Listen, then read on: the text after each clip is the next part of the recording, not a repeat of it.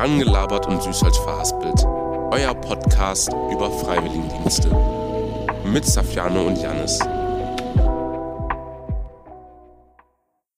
Hallo und herzlich willkommen zu einer neuen Folge Rangelabert und Süßholz verhaspelt. Heute mit Sophie aus dem Krankenhaus. Hallo. Heute moderieren wir den Podcast zu zweit wieder. Hallo, Und ich bin auch da. wir machen heute ein Doppelinterview. Ja, basically. Also zwei Interviewer und eine Person, die interviewt wird. Genau. Also Sophie, willst du dich vorstellen? Was machst du? Wie alt bist du? Ja, ich bin Sophie, ich bin 18. Ähm, ich habe jetzt dieses Jahr mein Abitur gemacht und äh, arbeite jetzt seit September in der Vidia-Klinik. Nice. Und wie lange arbeitest du da schon? Seit September, okay. Ähm, auf welcher Schule warst du? Äh, ich war in Dürmersheim auf der Schule, ist etwas weiter entfernt von Karlsruhe, auf dem Wilhelm-Hausenstein-Gymnasium. Shoutouts da, auf jeden Fall. Wilhelm Hausenstein, okay. Und wir kennen Sophie schon von der Veranstaltung, die wir organisiert haben am 10.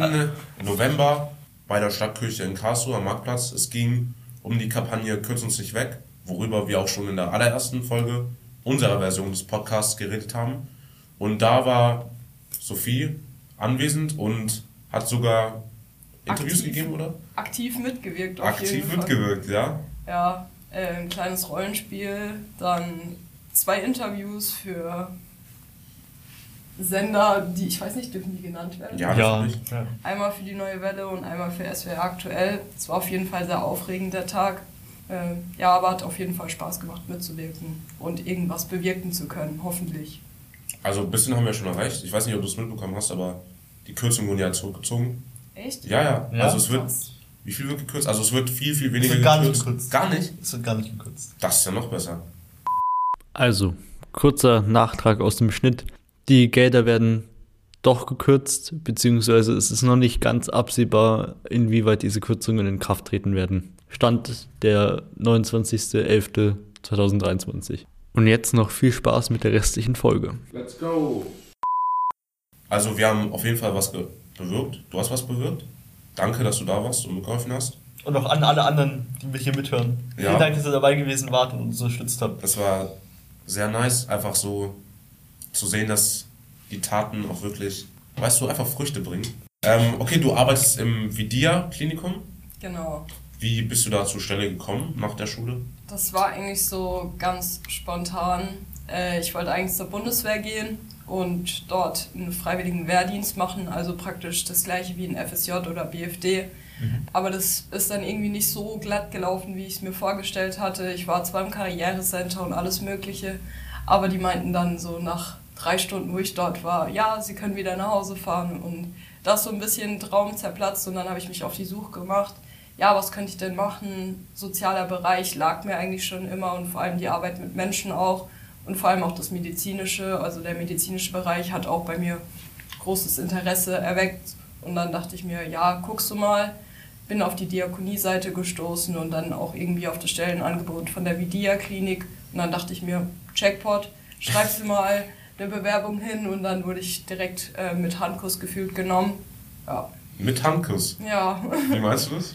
Äh, ich kam damals in die Vidia-Klinik und ähm, war dann bei der Personalabteilung und habe dann mit der ein bisschen gequatscht gehabt und die meinte direkt, ja, sie passen super bei uns ins Team rein und das hat mich natürlich dann gleich bestärkt und ich war super motiviert, dann dort anzufangen zu arbeiten und habe mich dann auch sehr erleichtert gefühlt, weil da halt wirklich damals ein großer Traum zerplatzt ist, aber jetzt eine neue Tür aufgegangen ist für mich, wo ich dann dachte, ja, man hatte doch einen Grund. Nice. Also du wolltest vorher schon, also direkt nach der Schule, irgendwas so medizinisches machen in die Richtung? Ja, genau. Also eigentlich wollte ich ein Medizinstudium machen, aber mein Schnitt hat dann ein bisschen reingehauen tatsächlich.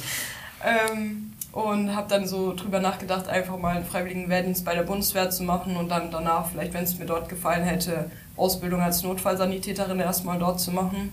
Mhm. Und ja, hat sich aber die Tür geschlossen, aber eine andere ist aufgegangen. Und dann, ja, so ist es jetzt gerade. Und warum hast du dich fürs Krankenhaus entschieden und warum ausgerechnet hier in Karlsruhe? Krankenhaus einfach wegen medizinischem Bereich verschiedene Einblicke einfach aussammeln. Also Stand jetzt bin ich ja noch in OP eingesetzt. Ich hoffe, ich greife jetzt hier nichts vor äh, von der Frage. Ähm, aber habe dann auch die Möglichkeit, ab März auf Station drei Monate reinzuschnuppern und mich dann halt weiterhin zu entscheiden, ob ich auf Station bleibe für das restliche BFD-Jahr oder ob ich dann wieder zurück in OP wechsle. Und mir liegt halt einfach so die Arbeit mit Menschen und am Menschen. Ich hoffe, das klingt jetzt nicht komisch. Äh, am Herzen, genau. Sehr nice. Und was machst du denn genau bei der OP?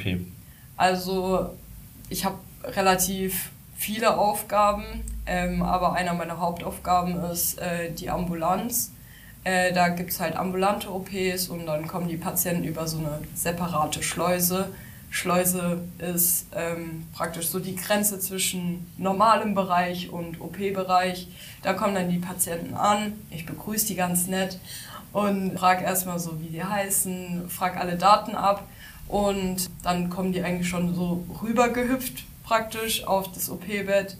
Ich äh, kuschel die noch, noch schön ein in eine warme Decke und kontrolliere noch die Dokumente und dann fahre ich die eigentlich schon gleich in den Vorbereitungsraum, also Richtung OP-Bereich in die Heiligen Hallen. In die Heiligen Hallen. Ja, genau. Bist du dann auch dabei bei der OP? Äh, es gibt auch Tage, wo ich dann mal in OP eingesetzt bin und nicht an der Schleuse. Da dokumentiere ich dann Zeiten beispielsweise, reiße steril auf. Ähm, also schon Aufgaben mit viel Verantwortung. Wie meinst du, reißt steril auf? Äh, es gibt ja sterile Produkte oder Waren in OP, also zum Beispiel Handschuhe, die dann die Operateure anziehen, die reißt du auf, die nehmen die dann, also die Verpackung ist unsteril, die reißt du auf und das Gut innen drin ist steril und das nehmen die dann steril raus. Also ist ein bisschen schwierig zu verstehen oder zu erklären, auch wenn man nicht so im medizinischen Bereich tätig ist, aber ich hoffe, ich habe das so einigermaßen verständlich erklärt. Also ich denke mal, es geht einfach darum, dass die Dinge nicht kontaminiert sind. Ja, genau. Es geht praktisch darum, dass irgendjemand unsteril sein muss und jemand steril ist, der steriles Gut entgegennimmt. Ja, genau. damit die halt nicht krank werden oder. Ja, genau, dass keine. Bak Bak äh, Bakterien reinkommen. Und das schreibst du dann auf? Nee, also aufschreiben tue ich äh, Zeiten beispielsweise, wann der Patient ähm, in die Anästhesie kommt, wann der in den Saal reinkommt, wann der Schnitt gemacht wird, wann die Naht gemacht wird, wann vorbereitet wird der Saal. Also die Tische, wo das Instrum äh, Instrument Liegt? genau Ah. vorbereitet wird, genau. Und ja, so Sachen. Also praktisch alles, was mit der OP an Zeiten zusammenhängt, was für Siebe verwendet werden. Siebe heißt, ähm, da wo die Instrumente drin gelagert werden oder was für Sets besser gesagt benutzt werden. Mhm. Genau. Sowas wird dann dokumentiert, dass halt alles klar ist, so was für die OP verwendet wurde. Das alles in trockenen Tüchern ist praktisch. Ah, okay. Und Genau. das schreibst du dann während der OP auf? Genau, das wird im Dok äh, Computer dokumentiert. Okay, nice. Und du kannst aber auch auswählen, was du machst im Krankenhaus. Also du kannst verschiedene Stationen theoretisch arbeiten. Also ich bin jetzt bis März auf jeden Fall in OP und danach kann ich mir, glaube ich, eine Station sogar aussuchen. Mhm. Äh, ich würde voll gerne in die Notaufnahme gehen, weil da sieht man so alles, habe ich das Gefühl. Und das würde mich auch voll interessieren. Ähm, aber ich weiß nicht, ob das möglich ist. Aber ansonsten, ja, Unfallchirurgie haben wir noch im Haus, Orthopädie, HNO, also Hals, Nasen, Ohren, also ja, Mhm. genau. Und ja, also ich habe auf jeden Fall verschiedene Möglichkeiten. Also wenn du so Top 5 machen würdest, oder sagen wir Top 3 von den Stationen, wie würdest du die ranken? Also vom Auftreten jetzt, wie die in OP kommen oder äh, Top 3, äh, Hm. wo ich gerne hin. Wo du gerne hingehen würdest? Also ich würde sehr gerne in die Notaufnahme, das ist so Platz 1. Mhm. Dann Platz 2 wäre, glaube ich, Orthopädie und Platz 3 Unfallchirurgie. Okay, nice. Mhm. Ähm, wie viele Patienten hast du täglich bei dir? Also es variiert eigentlich. Also wenn ich jetzt von der Ambulanzschleuse ausgehe, dann sind es so zwischen vier und acht Patienten. Und wenn es allgemein über die Hauptschleuse geht, also wenn ich auch noch, ich bin immer so am Hin- und Herrennen praktisch, ähm, da kommen dann schon so zwischen 20, 22, also insgesamt kann man so von also an guten Tagen sind es so 30 OPs und an schlechten Tagen 24. Also es ist immer eigentlich viel los. Und äh, die OPs sind jetzt so auf acht Seele gerechnet. Also es ist immer Mehrfachbelegung, sage ich jetzt mal. Genau. Okay. Also strikt getaktet. Wie würdest du deinen Kontakt mit den Patienten beurteilen? Also, ich habe tatsächlich sehr, sehr viel Kontakt mit Patienten, weil wenn die ankommen von der Station, also praktisch zur Grenze kommen zwischen Heiligenhallen und Station, ähm, musst du ziemlich viel mit denen quatschen tatsächlich. Also du fragst alles Mögliche ab, also von Name über Geburtstag über, sind ihre Zähne denn eigentlich fest? Tragen sie noch Schmuck? Oder haben sie schon ein Knie- Warte, oder warte. Hüftimplantat? Wieso ihre, wieso ihre Zähne fest? Wenn äh, Anästhesie gemacht wird, also Narkose oder ähnliches, und Mhm. dann ähm, zum Beispiel intubiert wird und da dann deine Zähne plötzlich mal lose im Mund hängen, ist es, glaube ich, nicht so vorteilhaft. Passiert das oft? Ähm, nee, dadurch, dass wir das ja fragen, Ach so, wird ja, das okay, also, vorgebeut. okay, so, du passt auf, verstehst dass keine? Zähne da los rumfliegen. Genau. Okay, wichtig. Ähm, ja, dann haben sie irgendwelche Allergien, sind Allergien bekannt, ähm, haben sie eine Markierung, welche Seite wird denn operiert, was wird operiert. Wir checken das zweimal, dreimal, viermal. Also bei uns an der Schleuse wird das einmal gecheckt, dann bei der Anästhesie wird das gecheckt. Ähm, dann auch allgemein, wenn die Patienten ängstlich sind oder so, spricht man denen nette Worte zu, sagt man ist für einen da ähm, und dass sie keine Sorgen haben müssen. Dann auch ein bisschen wie so ein Wellnesshotel. Ja, wollen Sie noch eine warme Decke haben? Liegen Sie gut so mit dem Kopf? Ähm, ja, also man quatscht ziemlich viel mit den Patienten. Äh, ja, und es ist auch, man, also die geben auch einem das Gefühl dann, dass sie dich auch wirklich brauchen. Also teilweise habe ich schon ähm, eine Hand gehalten von der Patientin, die, die auch nicht mehr loslassen wollte, gefühlt, weil die wirklich so dankbar war und mich so gebraucht hat. Und das hat mich ehrlich ein bisschen gerührt. Ähm, und gestern war gerade das Erlebnis, dass eine Patientin, die hat sich auch scheinbar sehr gut betreut von uns gefühlt. Die hat auch meine Hand gehalten, während ich sie äh, eingeschleust habe, also praktisch von der Grenze rüber zu uns. Und nach der OP äh, habe ich sie witzigerweise, oder was heißt witzigerweise, habe ich sie auch wieder zurück auf den normalen Bereich gebracht praktisch. Und dann ähm, meinte sie noch so, ja, wie kann ich denn euch was zukommen lassen? Und das hat mich irgendwie voll gefreut, dass sie sich äh, so gut ähm, oder so wohl gefühlt hat bei uns. Und dann habe ich so gemerkt, so ja, das, ist, das war gut, was du heute gemacht hast. Ja. Nice. Sehr cool. schöne Geschichte. Übelst Respekt so vor Krankenhaus. Auch die Bedingung, dass man wirklich, auch als FSJler, wenn man jetzt eigentlich keine Erfahrung hat, ja. geht man da trotzdem rein und muss, also man hat so das Leben von Menschen nicht in der Hand jetzt unbedingt, Ja, doch, aber man also- kann es auf jeden Fall beeinflussen. Das kannst du wirklich so sagen. Also es war wirklich, ich habe schon ähm, Dokumente kontrolliert, also so OP-Unterlagen und dann ähm, stand im OP-Plan was anderes als auf den Dokumenten. Mhm. Und wäre das nicht abgeglichen worden, dann wäre da ein bisschen was schief gelaufen. ähm, aber das ist dann alles zum Glück glatt gelaufen. Also ich habe dann mit der äh, OP-Leitung telefoniert und die meinte dann so, ja, huch, sag einfach im Saal Bescheid und dann äh, ist es zum Glück, ist alles gut gewesen. Aber dann nochmal dem Patienten zu sagen, ey, alles safe, ich habe mit denen telefoniert, ist alles cool, ist alles abgeklärt. Dann äh, so sein Gesicht zu sehen war schon, ja. Aber es ist dann zum Glück alles glatt gelaufen, ja. Ja, der hat sich wahrscheinlich gefreut. Ja, der war so, "Mm, Jungs, ich glaube, ich gehe wieder raus. Alter. Und auf welchen Stelle operiert zu werden, wäre schon nicht so geil. Ja, aber dann musst du nochmal operiert werden. Ja, deswegen. Und bevor du jetzt die Stelle angefangen hast, hattest du dann Kontakt mit Leuten, die schon mal FSJ gemacht haben im Krankenhaus? Jetzt nicht großartig. Ich habe es mal so vom Hören sagen, ja, der und der arbeitet im Krankenhaus, macht ein FSJ.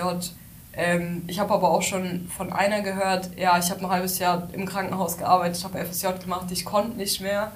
So, auf der einen Seite kann ich es nachvollziehen, weil es ist schon heftig so, was Belastung angeht. Eine halbe Stunde Pause auf acht Stunden, also in meinem Fall dann nur laufen und stehen und vielleicht fünf Minuten Zeit zu sitzen, ist schon heftig. Aber auf der anderen Seite denke ich mir so, du gibst dem Patienten was und die geben dir auch was zurück, so ein Dankeschön oder so ein, ja, danke für eure Betreuung, danke, dass ihr da wart oder so. Es tut dann einfach gut und dann denke ich mir so, ja, die Mühen zahlen sich schon aus. Auf jeden Fall. Gibt es auch manchmal die, ich sag mal, eher negativen Seiten, dass vielleicht irgendein Patient es nicht schafft oder.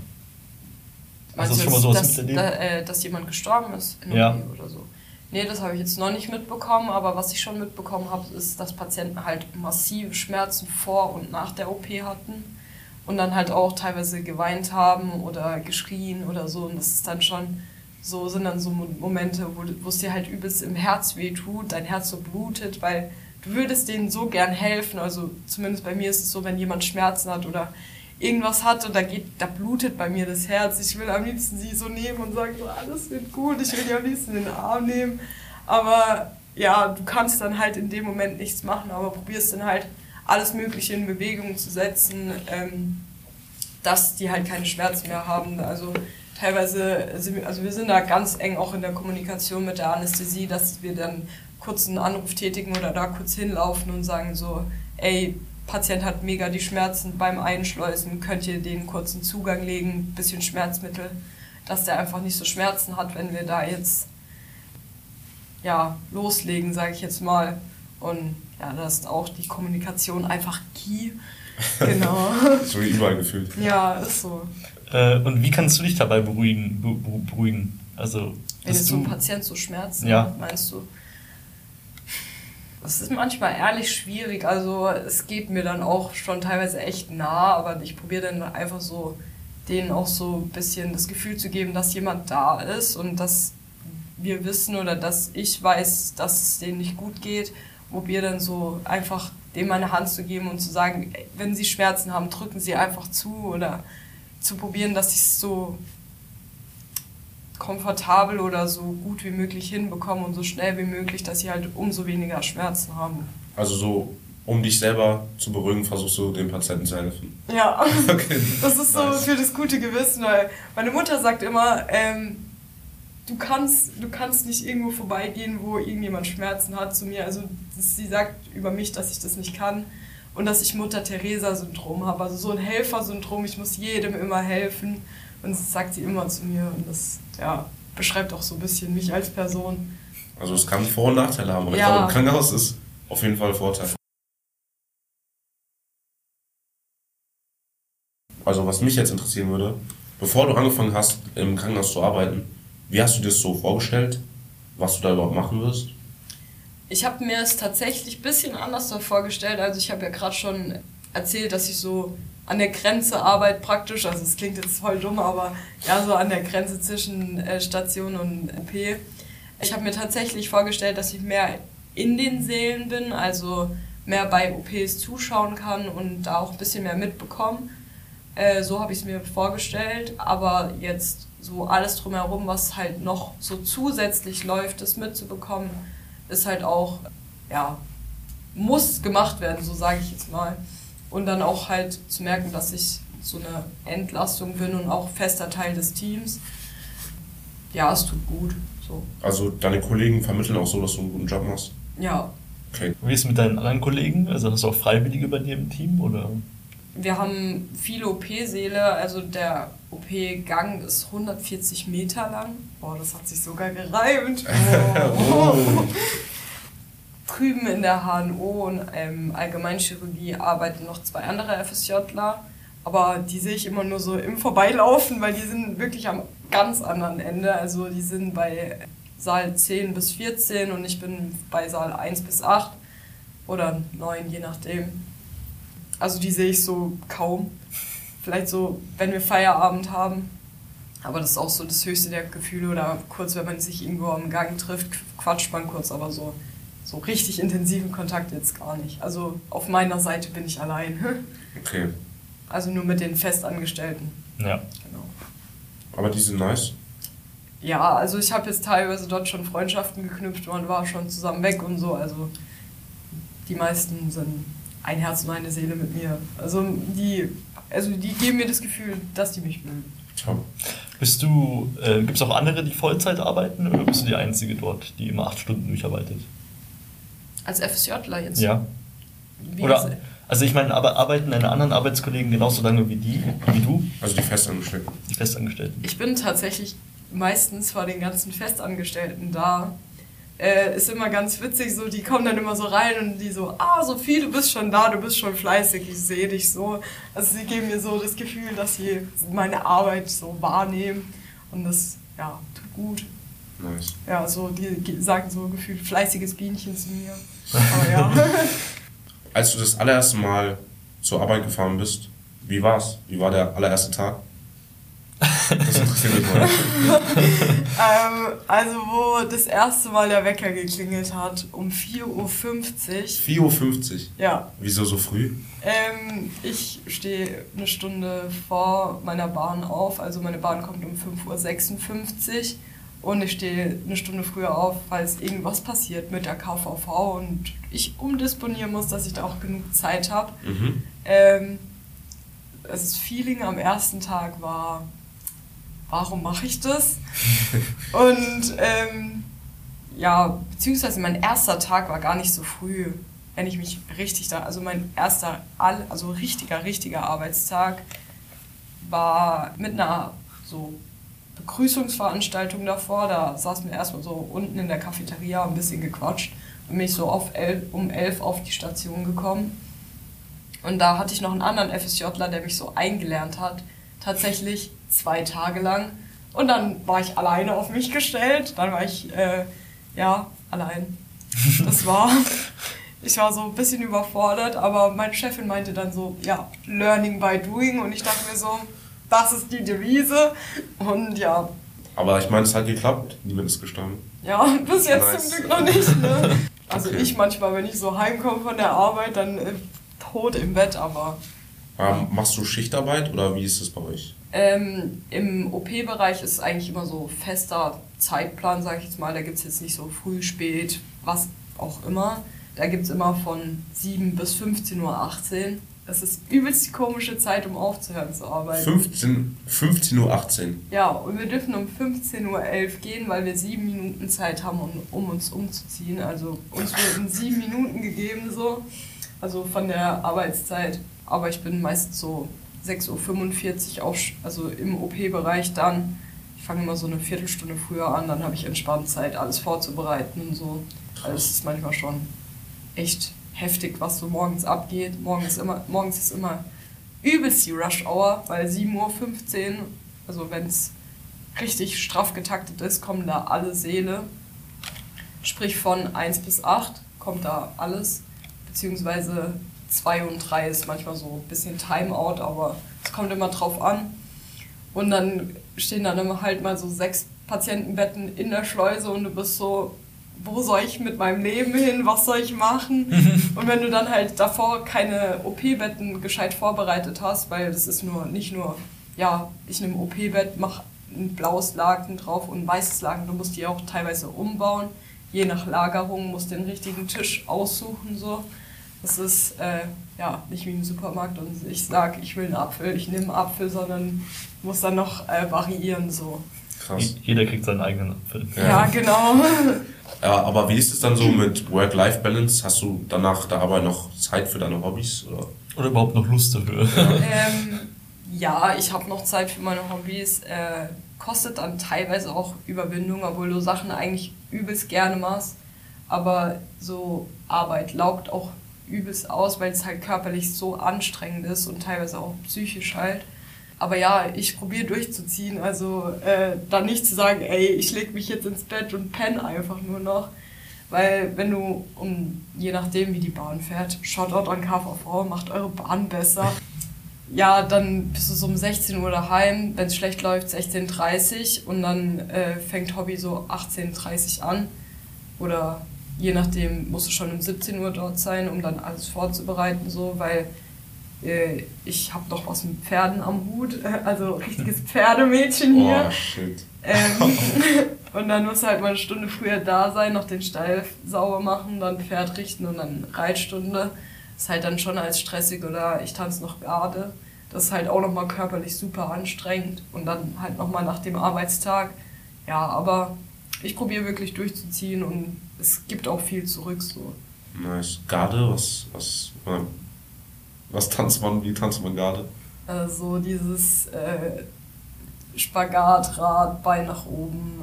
So dieses Also Ballett oder wie? Nee, nicht Ballett. Also gerade so Faschingstanz. Ist es mit so Stäben? Nee, so Ah, so, egal, ja, so, das ist, so ich weiß, was dreieckige Hütchen, Röckchen, das machst du bei Uniform, Fasching dann, weißt du, das ist beim Umzug dann, oder? Ja, sowas in der Art. Ja. Ah, krass. Ja. Und bis wann wirst du dein freiwilliges Jahr machen? Oder also bis wann machst du das Leben? Äh, voraussichtlich bis August, bis Ende August, wenn ich es richtig im Kopf habe. Gut, dass ich so informiert bin, hey. Was hast du danach vor? Good question, next question. Nein, Spaß. Ähm, ich bin noch so ein bisschen am Brainstorm, was ich mache. Also ich habe jetzt einen Studiengang äh, in Erwägung gezogen, der heißt Physical Assistant. Ähm, das ist sowas ähnliches wie ein Assistenzarzt. Das Studium geht drei Jahre und davor braucht man halt eine Ausbildung im medizinischen Bereich, sprich irgendwie Pflegefachkraft, operationstechnische Assistenz, Notfallsanitäter, sowas.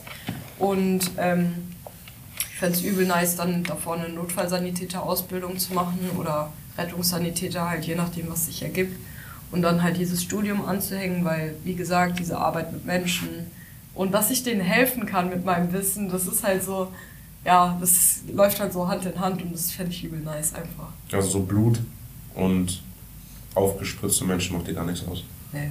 Nee. Nee. Also Nee, ich, sag, ich sag's ehrlich, bei uns sieht es echt manchmal aus wie so in der Metzgerei. Oh, das, das kommt aber jetzt ganz böse Aber hier. hier auch, Digga. äh, also würdest du sagen, dein Freiwilligendienst hat dir geholfen, so dich zu orientieren, was du jetzt beruflich machen willst? Also safe, es war so erste, erste Einblicke überhaupt ins Arbeitsleben. So, das war das erste Mal Arbeiten für mich, dieses freiwillige soziale Jahr oder BFD, was ich ja mache. Ja, also hilft auf jeden Fall. Also dieser Einblick ins Krankenhaus und ins Leben dort ist schon ja, intensiv. Also man äh, erlebt viel an meinem, keine Ahnung, wie viel der Arbeitstag das war, aber es war vielleicht, ich habe einen Monat oder eineinhalb oder zwei, keine Ahnung, ich weiß nicht mehr genau. Auf jeden Fall hatte ich einen Patient reingefahren, also es ist jetzt so richtig plaudern aus dem Nähkästchen gerade Mach, alles gut. ähm, habe ich einen Patienten in die Vorbereitung gefahren und äh, das war nur ein valanter Patient. Also der hatte ein, eine Betäubung nur an der Hand und nicht, äh, der hat nicht geschlafen, der hatte keine Narkose praktisch. Und ähm, deswegen war auch keine Anästhesie in der Vorbereitung und was weiß ich. Und er hat dann da gewartet, der wurde ein bisschen früher eingeschleust, dass sie einfach zack, zack, zack weitermachen können. Und dann äh, lag der in der Vorbereitung und meinte so, ja, ich muss aufs Klo. Und ich so, okay, was machen wir jetzt? Ich dann so nachgefragt, ich so, was soll ich jetzt machen? Ich bin ein bisschen überfordert. Na ja, ruf in der Ambulanz an, die sollen dir eine Urinflasche bringen. Ich so, okay, na ja, mach ich, kein Druck. Hab da so angerufen, die mir das Ding gebracht. Ja, der Patient ja eine betäubte Hand gehabt, sprich keine zwei Hände frei. Ich war die Einzige, die Zeit hatte. Ja, okay, Handschuhe angezogen, zack, Oh zack, Gott. das Ding da hingehoben. Es war super unangenehm, weil so vorher habe ich ja noch nie in einem Pflegeberuf oder so gearbeitet, habe keine Ausbildung darin. Und dann halt sowas zu machen, das war schon so, hat ein bisschen Überwindung gekostet, einfach so, aber dann dachte ich so, voll normal, voll menschlich, habe ich da so ein bisschen runtergebracht und dann dachte ich so, ah ja, cool, machen wir jetzt einfach.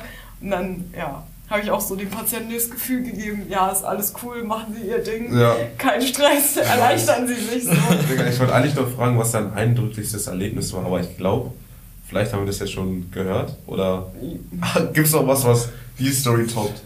Boah. Die Story war schon so high, high level. Das, das Beste war so, es war, könnte so ein Mann gewesen sein von meinem Vater, sein Alter, so circa. Mhm. Und ach, war ein bisschen unangenehm. Aber ich, aber ich glaube, wenn der Patient noch jünger gewesen wäre, so unser Alter, so 18, 19, was auch immer, wäre es Ja. super unangenehm Ja, gewesen. ja. Aber ich meine, der hat sich bestimmt gefreut, dass du da warst und ihm in dieser Scheißsituation, in der er wahrscheinlich war, geholfen hat. Also krass. ja. Aber jetzt so mit deinen ganzen Erfahrungen, die du gemacht hast, würdest du deine Stelle Leuten weiterempfehlen? Zum Beispiel die zuhören jetzt? Ähm, das ist eine gute Frage. Also, wenn man äh, bereit ist, äh, sehr flexibel zu sein, sage ich jetzt mal, so seinem, seinen Bereichen und äh, sehr flexibel äh, von wie schnell man agieren muss und äh, sehr lauf, laufbegeistert ist, ähm, dann kann ich das auf jeden Fall äh, empfehlen. Aber auch wenn man so den Kontakt zu Patienten gerne mag ähm, und auch ja bereit ist, viel zu sehen, sage ich jetzt mal. Also wenn man Blut gut sehen kann und so, ähm, ist der OP-Bereich auf jeden Fall eine Sache für einen. Und äh, wenn auch Medizin und solche Sachen einen interessieren, auf jeden Fall, ja, kann man schon weiterempfehlen. Aber man muss halt sich darauf gefasst machen, dass es körperlich und äh, kognitiv auch sehr anstrengend und anspruchsvoll ist. Also man muss eigentlich immer mit dem Kopf da sein, vor allem wenn man halt die Dokumente, wie gesagt, kontrolliert oder so. Also dass da halt nichts schief gehen kann. Ja, safe. Und das war's mit dieser Folge. Vielen Dank, dass ihr zugehört habt. Vielen Dank. Falls ihr Ideen habt, Anregungen, irgendwas für die nächste Folge, schreibt uns bitte unter der E-Mail. podcast.fed.diakonie-baden.de weil wir haben unsere E-Mail-Postfach geändert. Und wenn ihr noch mehr Informationen haben wollt zu Freiwilligendiensten oder wenn ihr über euren eigenen Freiwilligendienst was erzählen wollt, schreibt uns gerne. Und Sophie, Ja, ich wollte noch Danke sagen für die Einladung. Ähm, Safiano hat mir auch ganz nett geschrieben, ja, ey, können wir dir irgendwas Gutes tun, was, wenn du hierher kommst, so für die Podcast-Aufnahme? Ich so, ja, ein Käffchen wäre schon ganz nett. Und das wurde direkt erfüllt. Also kommt vorbei, die erfüllen eure Wünsche. Und es war auf jeden Fall mega witzig, die Aufnahme. Also vielleicht hört man auch ein paar Outtakes.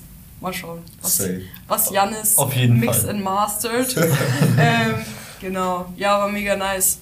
also vielen Dank, dass du hier dabei warst. Sehr Dankeschön. gerne. Ich denke, unsere Zuh- Zuhörer haben sich bestimmt auch sehr gefreut. Und dann sehen wir uns in der nächsten Folge. Ciao. Dankeschön fürs Zuhören. Das war Rangelabert und Süßholz verhaspelt von Janis und Safiano.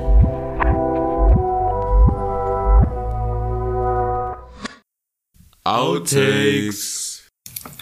Hallo und herzlich willkommen zu einer neuen Folge Rangelabert und Süßholz verhaspelt. Heute haben wir Marie hier. Nein! Scheiße! Nein! Ähm, ja, dann Marie, willst du dich vielleicht mal vorstellen? Was machst du? Wie alt bist du? Also ganz kurz, du? wir müssen schon bei einem Namen bleiben, ne? Äh, warum ist das ehrlich? Okay, das war, das war ehrlich nicht mit Absicht. Äh, Sophie, Sophie Marie. Dann, dann, dann fangen wir mal den Satz von neu an, weißt Okay. du? ganz ruhig, ganz ruhig, ganz ruhig, ganz ruhig, ganz ruhig. Jetzt haben wir 80 Namen durch Marie, Sophie Marie. Du merkst, wir sind richtig professionell. Digga, um 6.45 Uhr stehe ich auf. Ja, Kurz flexen. Sorry. ähm, sorry, not sorry, so. sorry, sorry, ja, was soll ich sagen? Das muss auch ausgeschnitten werden. Cut.